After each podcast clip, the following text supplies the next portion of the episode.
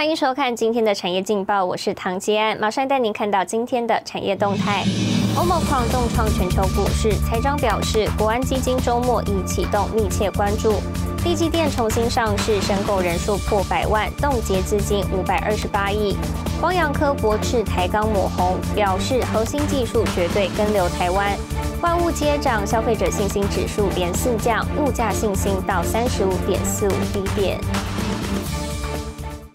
台关心台股，随着美股期指反弹，雅股今天恐慌气氛缓和不少。台股以下跌四十九点开出，早盘跌点虽然逐渐扩大，一度重跌两百点，最低来到一万七千一百六十七点，触及季线，但随后撑盘力道涌现，急拉甚至翻红，盘中多空激烈拉锯，高低价差达两百零四点。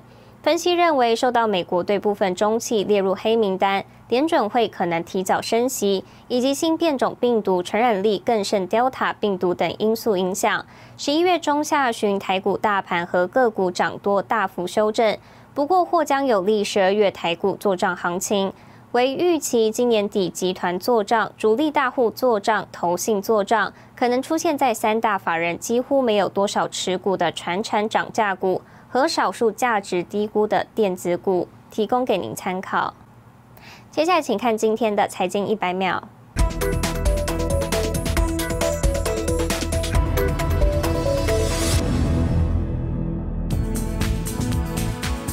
奥 r 克 n 来势汹汹，全球市场吓破胆，股市大宗物资闪崩，连加密货币都遭池鱼之殃。外媒路透社分析，本来即将缩减购债规模、迈开升息第一步的主要央行，态度可能转割。电动车大厂特斯拉看好旗下电动车未来年销售量将达一百五十万辆以上，已经与上下游供应链接洽。经济日报报道，特斯拉希望包括广达、和硕能率先在墨西哥设厂扩产，并带动下游零组件一起到墨西哥就近供货。台湾特斯拉供应链未来两三年即将迎来一波墨国设厂潮。日媒读卖新闻报道，日本汽车制造商日产汽车已经决定到二零三零年前，在电动汽车相关技术上投资超过一兆日元，约新台币两千三百五十六亿元。苹果二零二二年推出的产品除了 iPhone 十四以外，天风证券分析师郭明奇最新预测指出，二零二二年也会推出 AR 眼镜，并且拥有 Mac 等级的效能，规划在十年内取代 iPhone。新唐亚太电视整理报道。二零二一年全球市场大幅走高，不过近期变种病毒消息再起，也成为各国央行头痛课题。加上通膨压力增加，成为二零二二年全球经济的变数。专家分析，台股基本面稳健，半导体在内的科技业有举足轻重的地位。明年台股有望挑战一万九千点。二零二二年接近尾声，但突如其来的变种病毒 Omicron，欧美金融市场是措手不及，全球供应链问题恶化，也打乱主要央行货币政策步调。各国仍仍然会持续的经济成长，但是宽松的货币政策将会即将告一个段落。那比较可惜一点是，因为新冠疫情再次升高，所以全球复苏将会呈现不均衡的状况。那随着那资金盛宴逐渐接近尾声，那金融市场动荡不安的情况有可能进一步的加剧。富邦金首席经济学家罗伟指出，二零二二年全球市场三大变数，最大来自通膨上升，企业获利将受到限缩，导致各国金融市场加剧波动。另外，中国政府强化监管政策，房地产隐忧都会造成影响。分析三种情境走向，乐观情况，Fed 最快二零二二下半年升息，各国经济将持续复苏；而最坏情况下，疫情反反复复，连总会可能拖到二零二三下半年才会启动升息循环。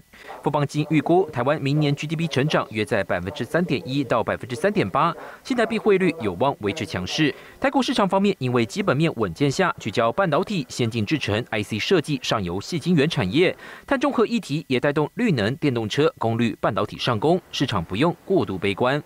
那么整个台股的表现，那么我认为说它还是非常的强劲，从高点万八，那么直接来到的这个季线跟半年线的，啊，这个地方应该会有一个强劲的支撑。台湾尤其科技股在整个全球的一个供应链上是一个举足轻重的地位，所以这个部分以台股的基本面来看，我觉得明年台股还是一个。呃，震荡区间，那么稳中乐观的一个态度。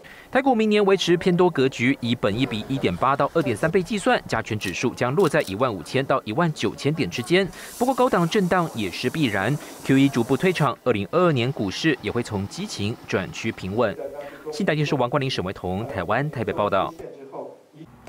带您看到今天的国际重要财经报纸信息。彭博社：新疫情变数取代通膨忧虑。外汇交易员解约升息预期压住。金融时报：英国与谷歌达成用户隐私保护协议，谷歌承诺删除矿浏览器第三方 cookie。华尔街日报：经济学家预估欧元区通膨十一月达高峰后渐缓，明年升息几率仍低。日本产经新闻。日本拟加倍补助推广电动汽车，最快二零二二春天实施。未来三 C 产品讲究轻薄短小，纳米材料的相关应用显得更加重要。不过，目前全球现况，主要的纳米材料生产与供应面临垄断局面，导致价格过高，阻碍研发机会。一位台湾业者就在高雄创立全台第一家纳米材料厂，实现一条龙生产。以独家技术帮助台湾加速纳米材料研发，进军全球市场。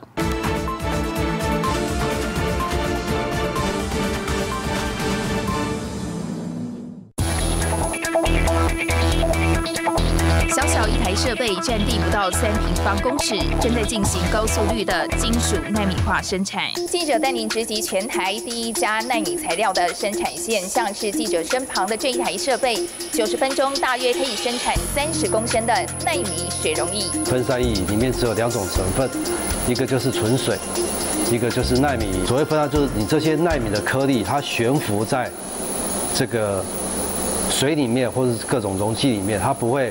互相团聚在一起，它不会沉淀下去。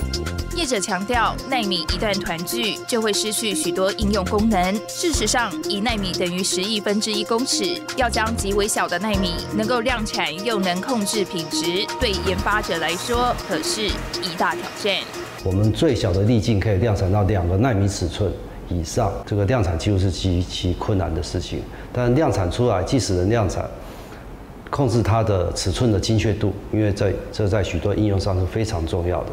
纳米材料应用广泛，以光电、印刷电子产业举例，纳米化的金属粒子能在导电颗粒边缘于相对低温烧结，降低接触阻抗，可制成导电墨水，应用在智慧型手机、穿戴装置以及车用等，达到轻薄短小、多功的诉求。已经有很好的导电性，大家都知道，我们把它做成纳米级的导电油膜，它可以。